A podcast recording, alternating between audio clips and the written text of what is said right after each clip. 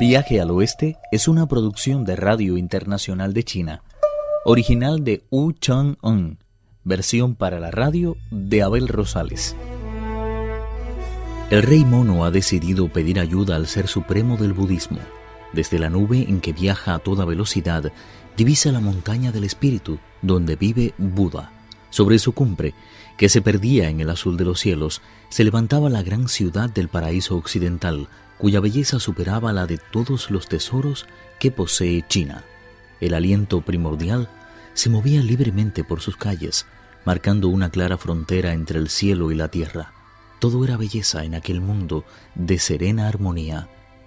¿Cómo podía ser de otra forma si se trataba de un lugar regido por el espíritu del vacío absoluto? Hasta en el detalle más mínimo se apreciaba la solemne luminosidad del propio Buda.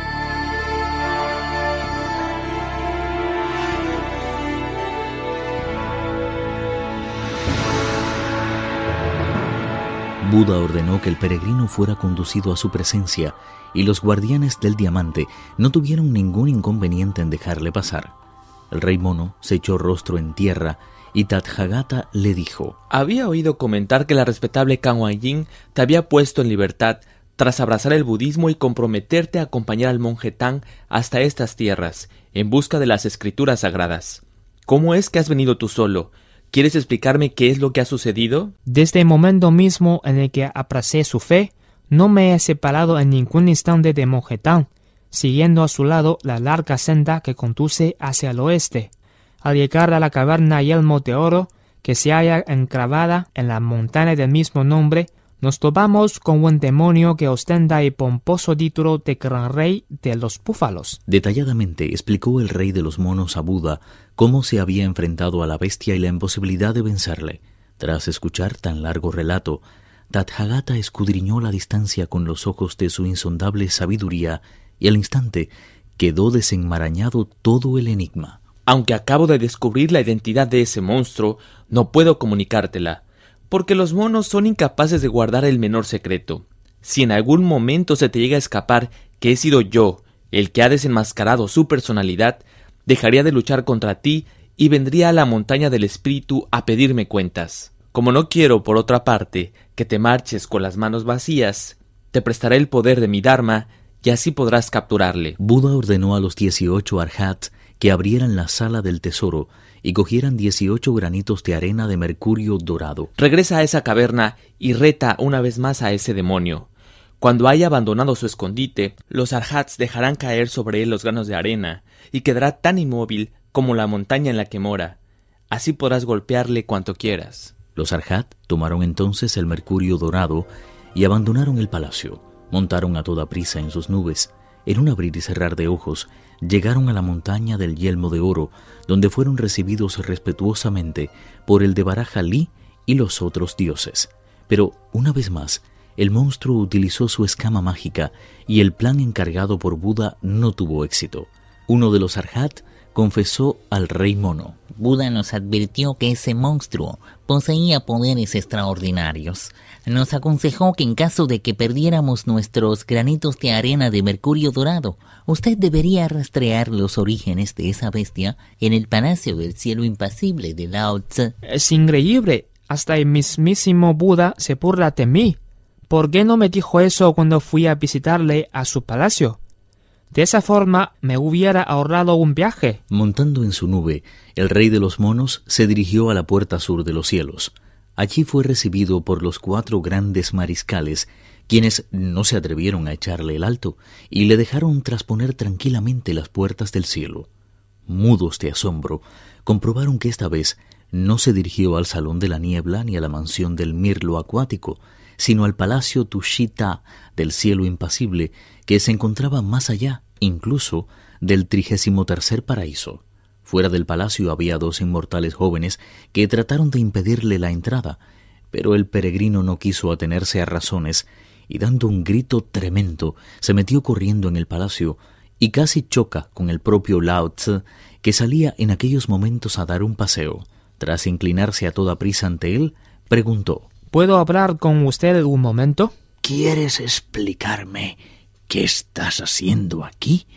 ¿por qué has renunciado a tu compromiso de ir en busca de las escrituras? Luego de explicar a Lao Tse las razones de su visita, el rey de los monos empezó a buscar por el palacio.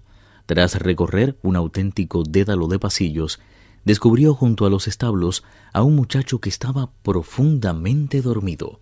Tenía en las manos un pedazo de cuerda, pero no había ni rastro del carabao, un rumiante parecido al búfalo de color gris azulado. Luego de mucho esfuerzo, pudo despertar al muchacho que confesó haber tomado una píldora de la cámara del elixir. Debe de ser una pastilla del elixir de las siete transformaciones del fuego que hice el otro día. Se me cayó una y este mocoso la cogió y se la comió. En fin, esas píldoras tienen la virtud de hacer dormir a quien las pruebe durante siete días seguidos. Al ver que el muchacho no despertaba y que nadie se ocupaba de él, ese dichoso carabao se escapó y se marchó a las regiones inferiores. De eso debe de hacer ya por lo menos siete días. Lao Tse quiso averiguar si faltaba alguno más de esos tesoros. Hizo un rápido recuento y descubrió que en efecto solo le faltaba una pequeña lasca de diamante. ¿Dónde se encuentra ahora esa maldita bestia? En la caverna del yemo de oro, que, como sabe, se encuentra engravada en la montaña del mismo nombre. Con ayuda de su tesoro atrapó primero al mojetán y se hizo después con mi parda de los extremos de oro. Cuando solicité la ayuda de los guerreros celestes, arrebató al príncipe Nata todas sus armas. ¿De qué puede acusarse a un monstruo cuando alguien como usted le permite adueñarse de sus más preciados tesoros para castigar a la gente?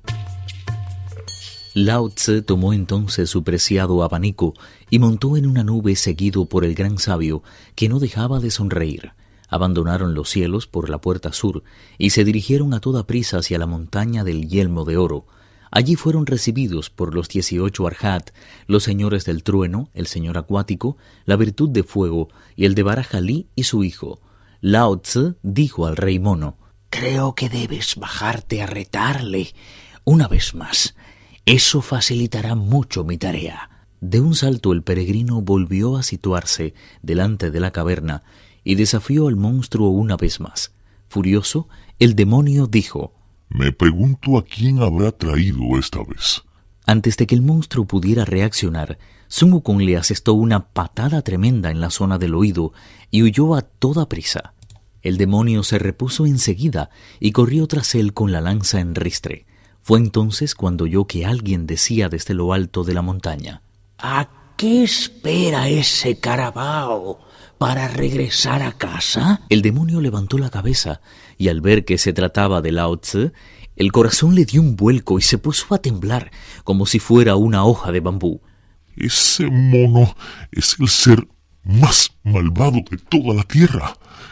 ¿Cómo se las habrá arreglado para dar con mi maestro? Lao Tse, por su parte, recitó un conjuro y empezó a dar aire con su abanico. El monstruo arrojó entonces la escama contra él. No sabemos exactamente cuál fue la reacción de Lao Tse cuando la poderosa escama vino sobre él. El que desee averiguarlo por fuerza tendrá que prestar atención a las explicaciones que se ofrecen en el capítulo siguiente.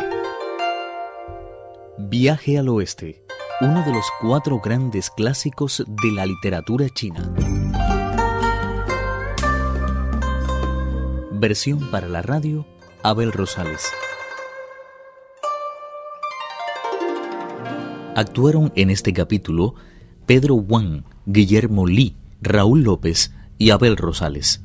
Esta es una realización de Abel Rosales, quien les habla, para Radio Internacional de China.